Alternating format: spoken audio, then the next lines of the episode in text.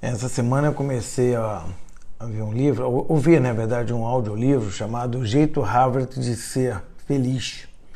É, por indicação até do meu filho, e o livro começa com um dilema dizendo o seguinte: o sucesso vem primeiro que a felicidade, é, a gente precisa conseguir algo é, material, é, físico, para a gente poder ser feliz, ou a felicidade é, que vai te trazer o sucesso.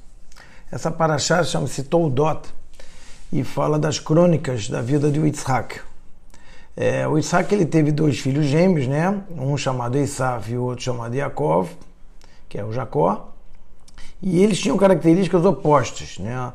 Um era materialista, né? o Esav era egocêntrico, né? um caçador ligado muito ao material, e o outro era estudioso ligado à espiritualidade, ao, ao bem e tal.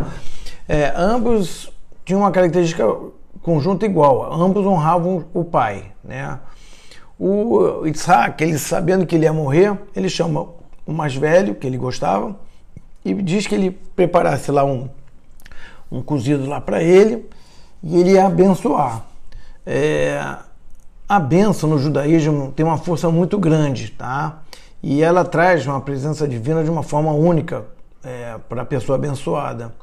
A Arifka, é, esposa do Isaac, quando viu isso, ela chamou né, o, o, filho né, que ela gostava mais, que era o, o Yaakov, e pede para ele se passar pelo, pelo Isav, para receber essa bênção.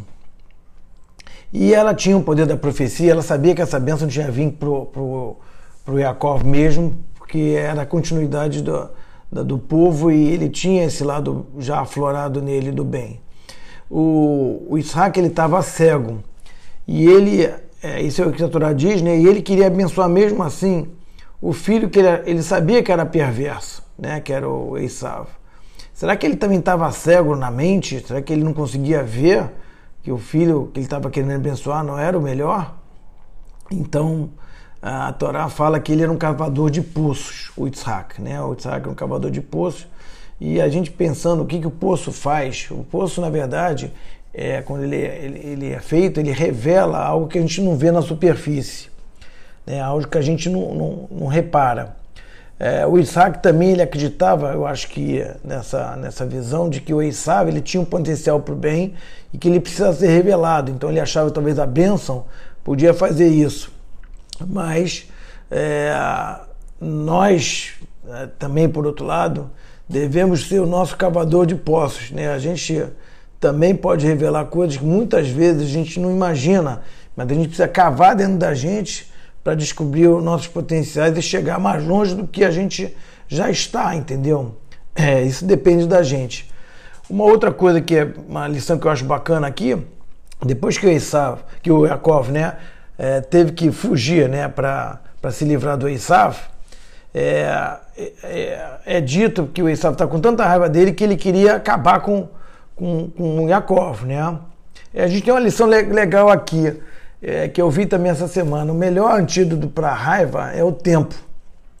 Muitas vezes a gente se estoura uma coisa, uma, uma pequena coisa, mas se você der um tempo, você vai, vai, vai ver que não é dessa forma ou não é a melhor coisa que você deve falar ou você acha que aquilo não é tão importante para você brigar por aquilo. Então, até vamos dar um exemplo, admoestar um filho, ou um parente, ou uma esposa, ou um marido.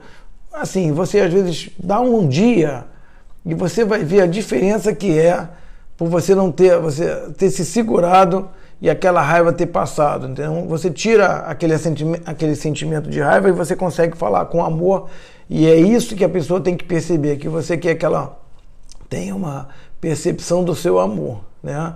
É, nós, na verdade, temos um Eisaf e um, Yaakov dentro da gente. Um, um dizendo assim, é, quando toca o despertador, fica na cama, pô, vai ficar cansado o dia inteiro, e outro dizendo para você, não, levanta e vai aproveitar teu dia. É, nós dependemos da decisão que a gente toma logo no início da manhã. Por isso a gente fala até o modernia, que é para a gente levantar agradecendo já, a primeira coisa que tem que fazer. Então, é, uma lição bacana é que você é o dirigente da tua carruagem, mesmo você tendo duas pessoas, vamos dizer assim, a gente não é é, esquizofrênico, mas a gente tem duas pessoas, entre aspas, dois sentimentos dentro da gente, né? E uma coisa interessante também que eu achei legal, o Eissav, ele trocou a progenitora dele por um prato de lentilha, como é dito pelo material, né? E, e, e, é isso que acontece também às vezes com a gente. A gente também troca muita coisa espiritual, né? É, ler um livro, estar com a família, é, estudar um pouco também de Torá e tal, e aprender como viver melhor, porque a gente quer ficar na televisão, no Facebook, no Instagram, e quando você vai ver o tempo passa, isso não te levou a lugar nenhum, nem acrescentou nada. Né? Não que você não possa fazer isso de vez em quando, mas tem que tomar cuidado que às vezes te leve a, a dar mais valor a essas coisas do que as outras coisas que são mais importantes. Então, é, eu desejo a você é, sempre bons momentos em família e uma ótima semana também, queridos. Tudo de bom.